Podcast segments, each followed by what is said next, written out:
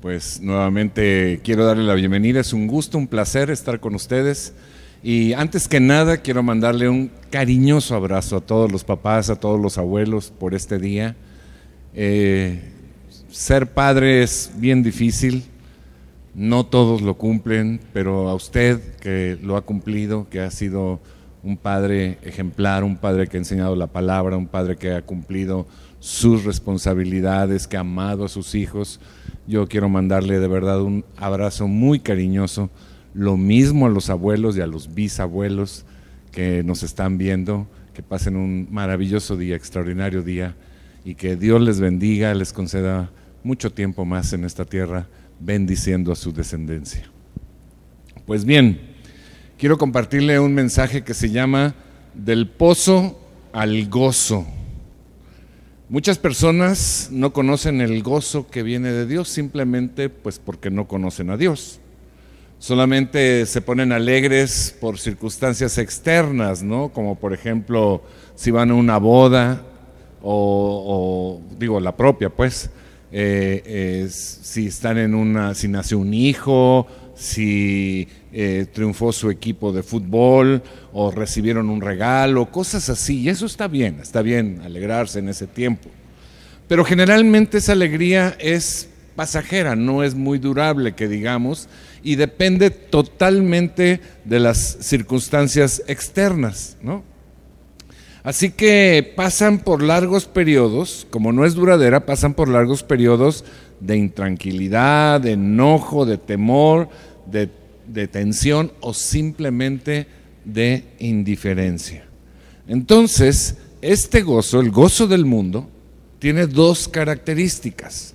Dura un breve tiempo y depende totalmente de las circunstancias externas.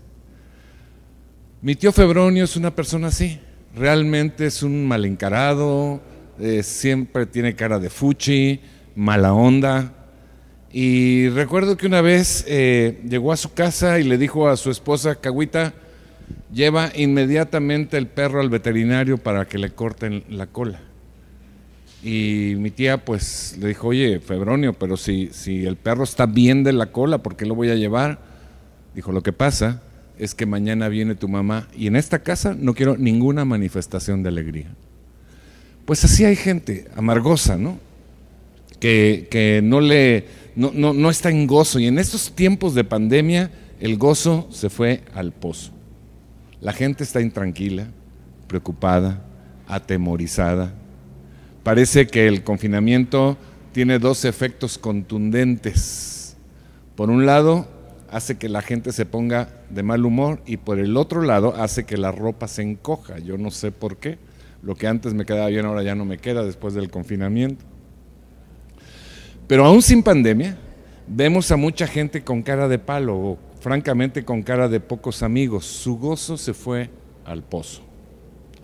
Pero hoy vamos a saber cómo hacer exactamente lo contrario. Vamos a aprender cómo ir del pozo al gozo. Si usted está pasado, ha pasado tiempos sin gozo, periodos sin gozo, esta palabra es para usted. Y si ha, vivido en gozo, esta palabra es para usted también para que la comparta con otros que estén en esa circunstancia. ¿no? ¿Sabe? A veces Dios nos ordena cosas que no entendemos o no sabemos cómo cumplir. Por ejemplo, dice la palabra, estén siempre llenos de alegría en el Señor. Lo repito, alégrense pues está padre. Pero ¿cómo le hago si mi jefe y mi cuñada son unas víboras chirrioneras? ¿Cómo le hago si los squinkles dan lata todo el día? ¿Cómo le hago si los de Banamex no me dejan en paz? ¿Cómo le hago si mi marido es un cero a la izquierda? ¿O cómo le hago si tantas cosas, tantas circunstancias que me están afectando todos los días? Pues si Dios lo ordena, es porque nos conviene. Imagínese vivir en gozo constante. Adiós preocupación, adiós tristeza. Pero además, si Dios lo ordena, es porque nos da los elementos para poderlo lograr. Dios no nos pide nada que no podemos lograr. No nos pide nada que Él no haya provisto para que lo podamos lograr. Antes de decirle cómo, permítame definir el gozo que viene de Dios. Gozo es alegría. Gozo es una emoción y un sentimiento de placer, placenteros. Es aquella profunda alegría espiritual que el Señor infunde en nuestros corazones. ¿A quién se le antoja? En el versículo que leímos, Pablo nos motiva diciendo, estén siempre llenos de alegría en el Señor. Lo repito, alégrense. Y fíjense las circunstancias, Pablo estaba arrestado y estaba, lo habían enviado a Roma y estaba esperando su juicio. Pasaba sus días encadenado a un soldado romano, pero todavía fue capaz de decir, alégrense siempre. Jesús mismo estaba en un gozo continuo, aunque sabía que le esperaba el tormento de la cruz.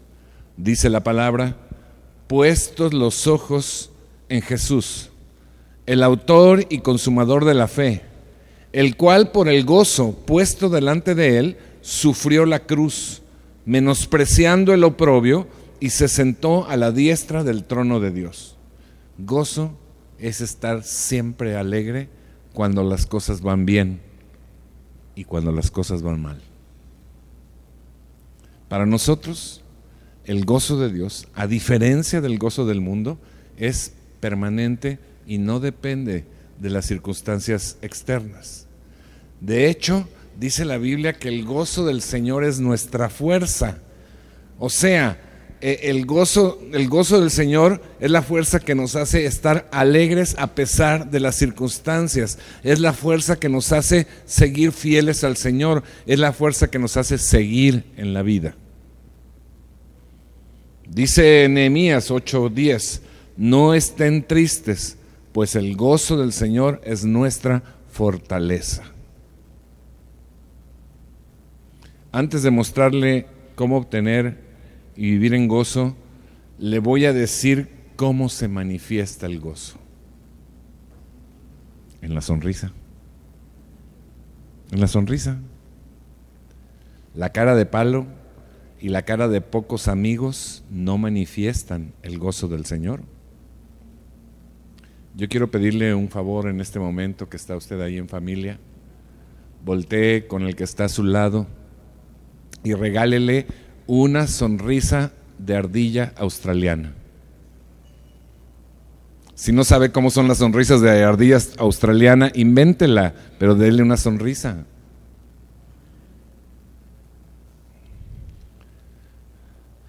Una sonrisa, ¿sabe qué? Es medicina para el cuerpo. Está demostrado científicamente y la palabra lo dice. Y, es medicina para el alma y es dar felicidad a los demás. esparce tus sonrisas. Es más, en este tiempo pinta una sonrisa en tu cubrebocas. La Biblia dice, Él, o sea, Dios, te hará reír y cantar de alegría. Es decir, cuando alguien tiene a Dios en su vida, se nota.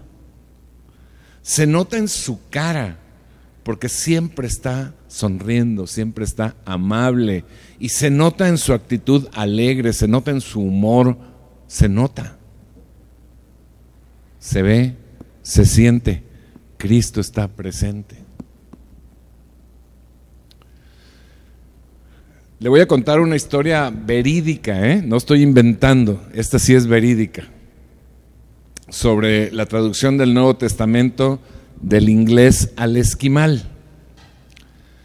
Los traductores se vieron en problemas al encontrar ciertas palabras del inglés al idioma esquimal, porque a veces no había un término correspondiente. Por ejemplo, hay un pasaje en la Biblia en la que dice que los discípulos se llenaron de gozo al ver a Jesús. Pero el problema es que en el idioma esquimal no existe la palabra gozo, no existe la palabra alegría. Y entonces tenían que buscar alguna manera de expresar el significado de lo que la palabra decía.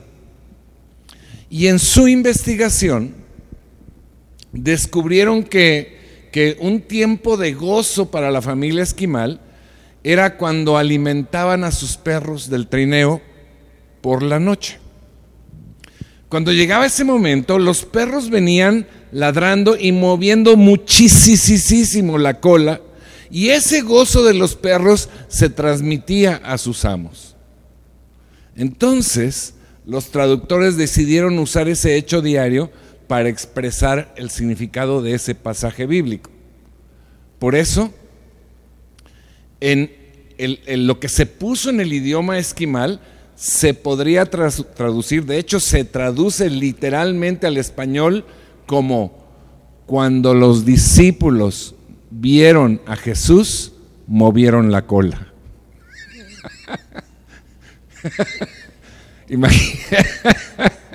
Imagínense los discípulos.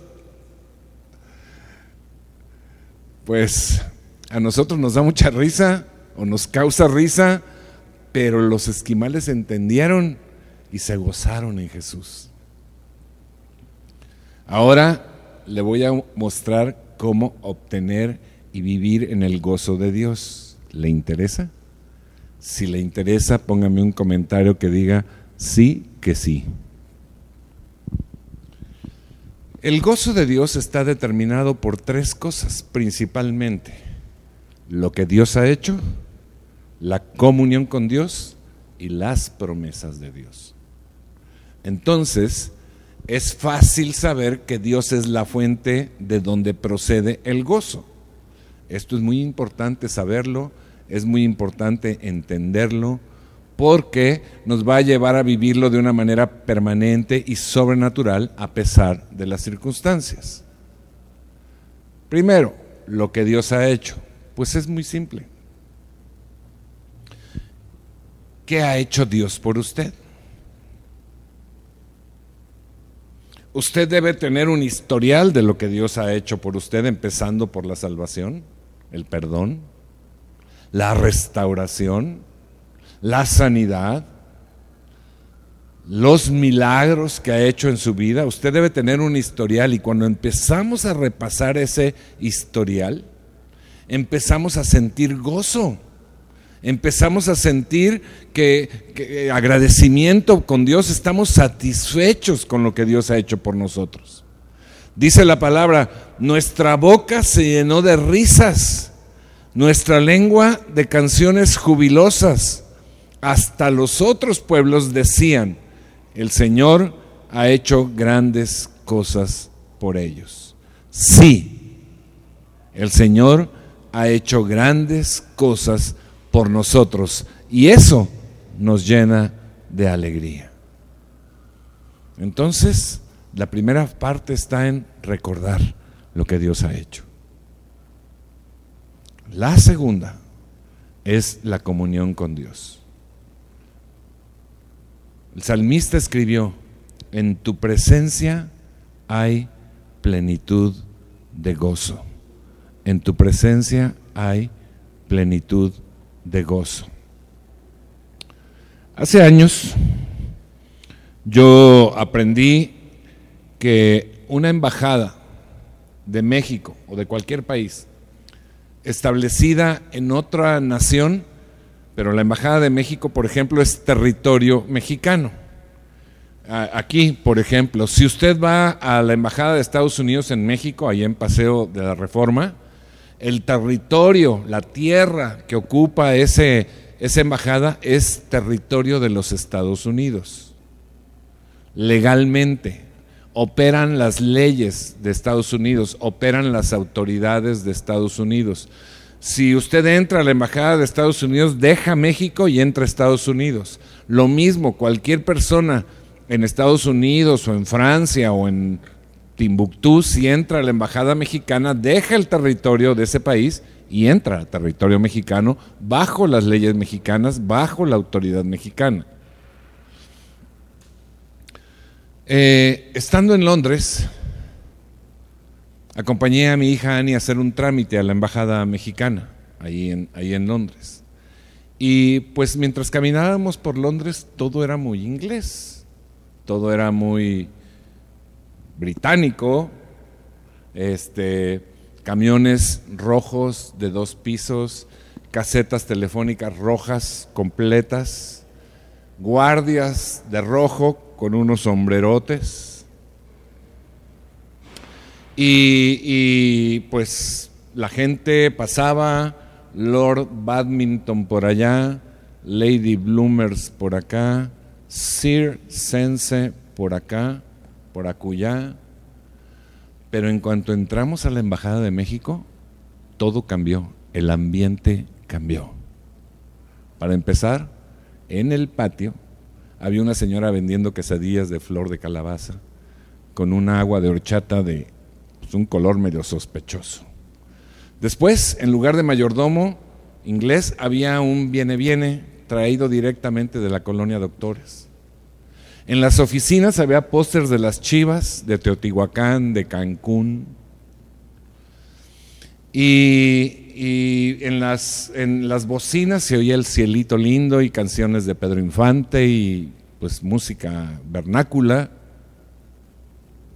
Y todo adentro olía a fritanga. Ya no había lores, ya no era ladies, era el Pancho, era la Lupe y el Nick, la abreviatura cariñosa para un peloncito que se llamaba Nicasio. Casi nadie trabajaba, pero todo mundo hablaba español mexicano. El viejito de enfrente le pidieron por enésima vez la copia rosa y su acta de defunción para darle seguimiento al trámite. Pues como siempre, ¿no? Como México. Y al fondo ondeaba la bandera nacional. Bueno, no ondeaba porque no había aire, pero ahí estaba la bandera nacional. Luego, luego, inmediatamente me sentí en mi México lindo y querido. Bueno, todo esto fue para explicar qué es la presencia de Dios. La presencia de Dios es una embajada del cielo en la tierra. Cuando tú entras a la presencia de Dios, dejas el planeta Tierra y entras en territorio del cielo, con las leyes del cielo, con la autoridad del cielo, con las bendiciones del cielo. Dejamos esta tierra y entramos a un mundo sobrenatural. Dejamos lo terrenal y entramos a lo celestial. Dejamos lo humano y entramos a lo divino. Por eso dice que en su presencia hay plenitud de gozo. No es que haya un poquito de gozo, hay todo el gozo. Tal vez alguien me pregunte, bueno, ¿Y qué pasa cuando me salgo de su presencia? ¿Se me quita el gozo? De ninguna manera. Si usted ha estado en comunión con el Espíritu Santo, Él va produciendo su fruto. Y una parte de ese fruto es el gozo. Dice Gálatas, creo que todos nos lo sabemos de memoria. Mas el fruto del Espíritu es amor, gozo, paz, paciencia, etcétera. Como todo fruto, requiere un proceso, requiere un tiempo de siembra, requiere un tiempo de regarle, requiere un tiempo para que crezca y requiere un tiempo para producirse. Es algo que nace, se desarrolla, crece como resultado de estar en esa relación con el Espíritu Santo. Si nosotros este, estamos en una relación con el Espíritu Santo de un minuto al día, pues imagínese cuánto crecimiento le vamos a dar. Al gozo, pues casi nada. Pero cuando estamos en esa presencia de Dios, cuando estamos en ese caminar con el Espíritu Santo, el gozo de su presencia nos envuelve. Es como si usted entrara a una alberca y el agua le envuelve por completo no le deja oír otra cosa, no le deja respirar otra cosa. La tercera cosa que produce el gozo del Señor son las promesas. Y las promesas están en la palabra de Dios. La palabra de Dios es fuente de gozo. Fíjese lo que dice Jesús. Les he dicho estas cosas. ¿Cuáles cosas? Pues las que están en la palabra. Les he dicho estas cosas para que se llenen de mi gozo. Así es, desbordarán de gozo. O sea, mi hermano, esto no es cualquier gozo, es el gozo de Dios. Jesús nos habla de que su propio gozo esté en nosotros. Es un gozo completo, desbordante. ¡Wow! Vea usted, vivimos en un mundo caído, con problemas, crisis, situaciones difíciles, de los cuales ningún creyente está exento. De hecho, dice la Biblia que serán parte de nuestra vida natural. Sin embargo, la Biblia está llena de promesas de Dios de todo tipo. Hay promesas de sanidad, hay promesas de consuelo, hay promesas de protección, de provisión, de prosperidad, de paz, de lo que usted quiera. Hay muchas más. Y estas promesas nos dan la confianza de tener un Padre todopoderoso que se preocupa y se ocupa de sus hijos. Y cuando nosotros sabemos y entendemos eso, hace que se manifieste en nosotros el gozo y la paz necesaria para vivir. Ahora mire usted, hay una promesa mayor. Y esta promesa mayor se llama la esperanza gloriosa. Y es saber que Jesús va a regresar por nosotros y estaremos con Él para siempre en el cielo.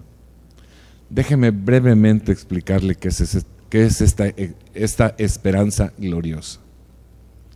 Esta esperanza gloriosa es la expectativa confiada y en gozo, basada en la fe de que de, de, lo que Dios dice para cuando Él venga por nosotros al final de los tiempos. Es una expectativa confiada y en gozo de que el Señor viene por nosotros y todo lo que rodea a ese evento. De hecho, la esperanza gloriosa del cristiano consiste en vivir cuatro hechos maravillosos que sucederán en el futuro. Número uno, el retorno de Jesús.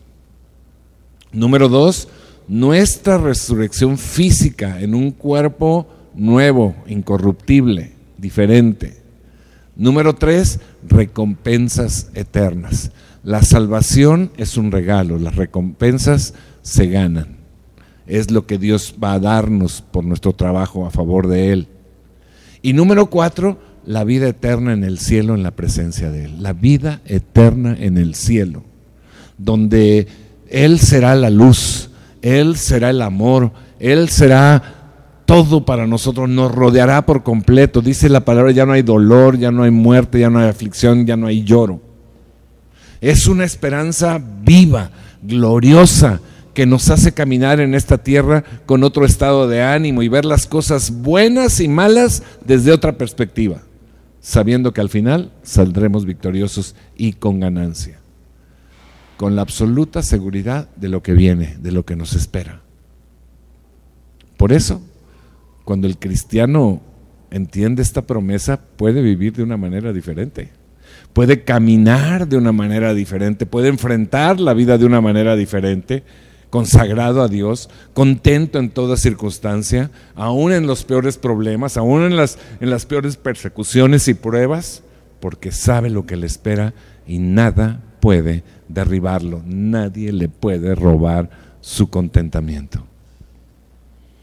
Así que esta esperanza gloriosa le produce gozo permanente, porque el creyente no camina viendo lo terrenal, sino lo eterno.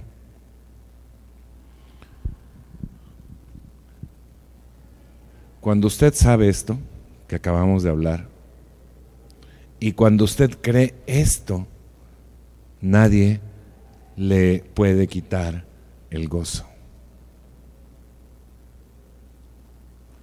Cuando vive con esa esperanza, pase lo que pase, usted vive alegre.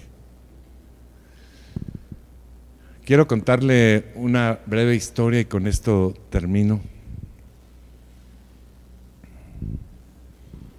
Pues eh, yo soy aficionado al fútbol, no soy fanático así de que tengo que verlo, pero pues de repente sí me gusta ver algún partido.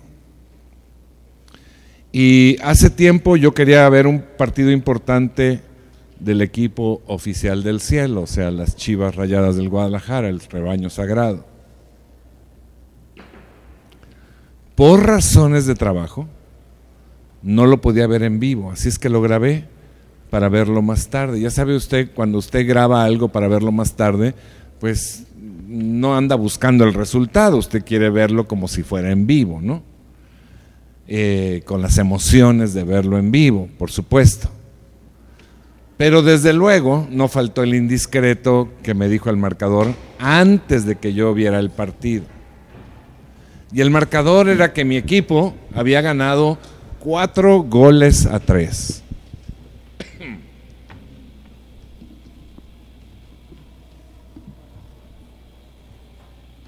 Cuando más tarde vi la grabación, yo estaba muy contento porque ya sabía el resultado.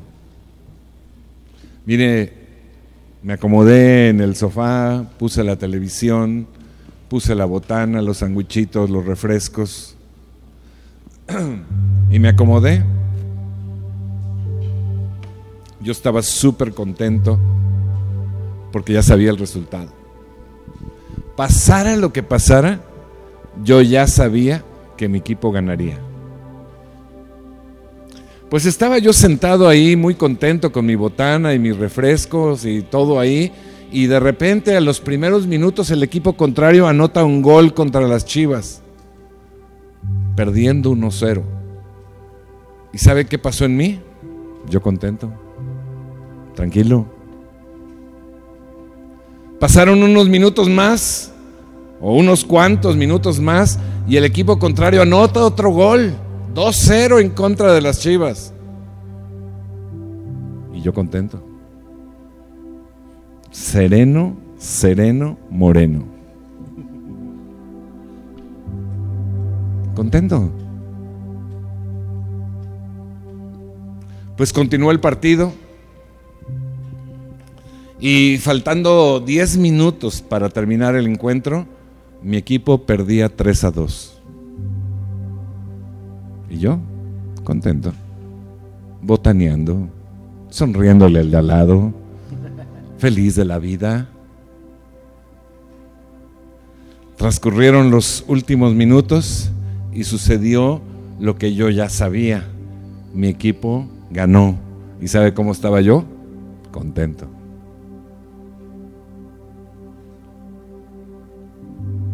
Así es esta vida como un partido del fútbol, en el cual ya sabemos el resultado, mi hermano. Nuestro equipo va a ganar. No importan los goles, no importan las faltas, no importa que el entrenador del equipo contrario se meta a la cancha, no importa que nos den una patada, no importa cuántos goles quieran meter o cuántas trampas quieran hacer, no importa, al final vamos a ganar, ya sabemos el resultado. Por eso podemos caminar durante esta vida y observar la vida contentos, ya está escrito.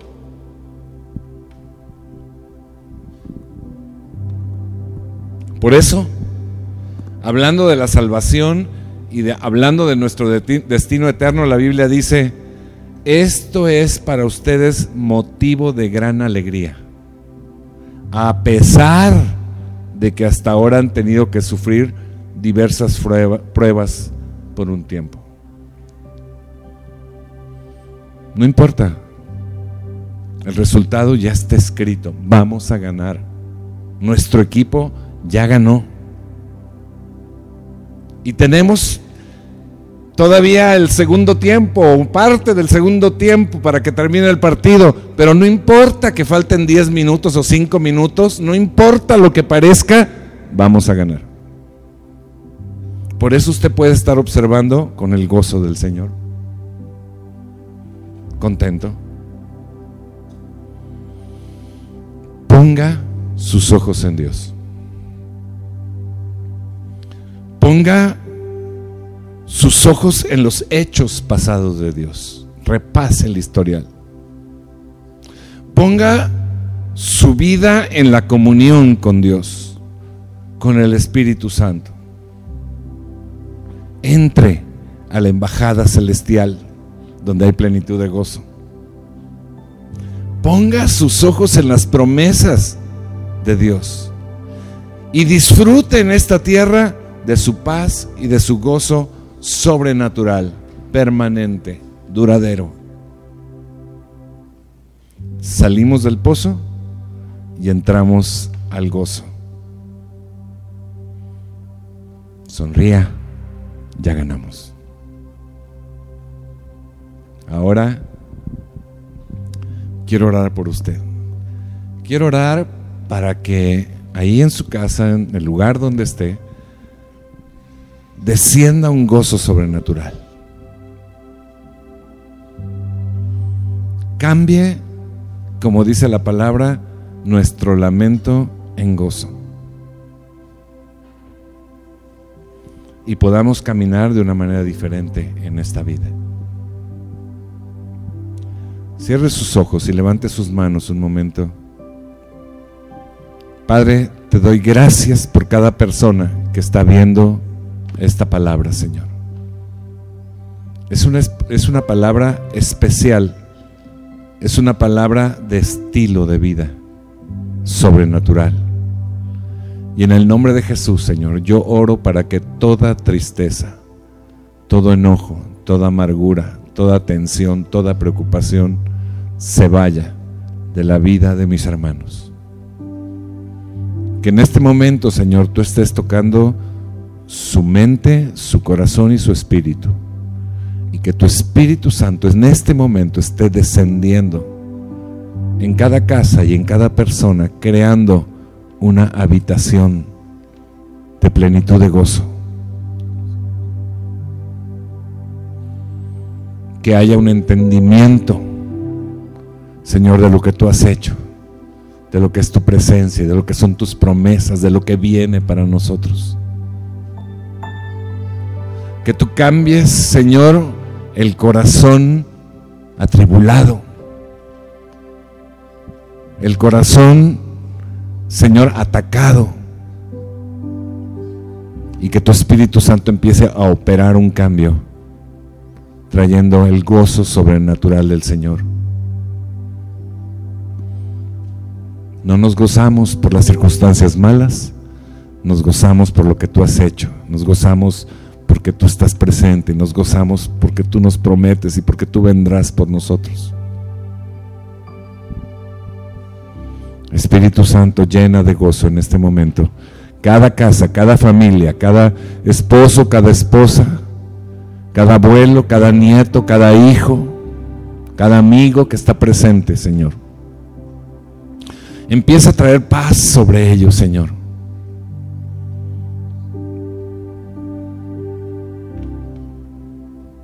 Señor, que un nuevo estilo de vida esté naciendo hoy para nosotros hasta que muramos o hasta que tú vengas, Señor, sin importar las circunstancias, poniendo los ojos en lo eterno, en lo alto.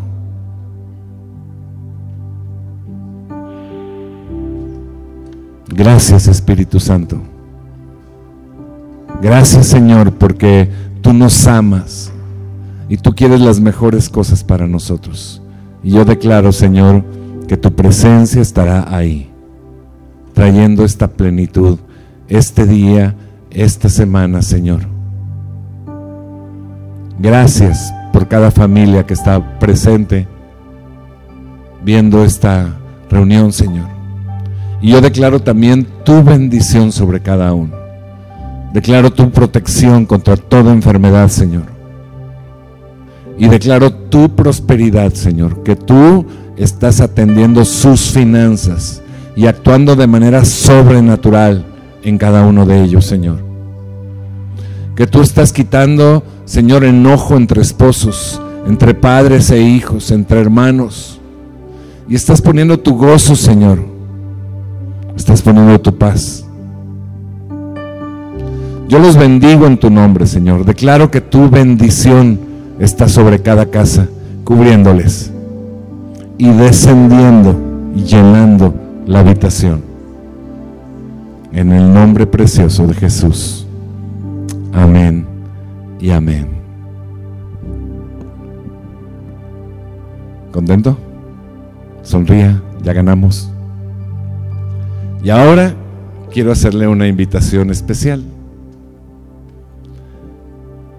Nuestro grupo va a estrenar una canción que habla del gozo. Y yo quisiera que usted se pusiera de pie ahí con su familia en su casa y empezaran a participar, a manifestar el gozo del Señor. Porque en medio de la alabanza también hay libertad. Entonces yo le invito a que se una a este maravilloso grupo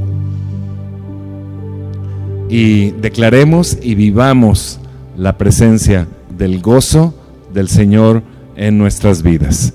Que Dios le bendiga.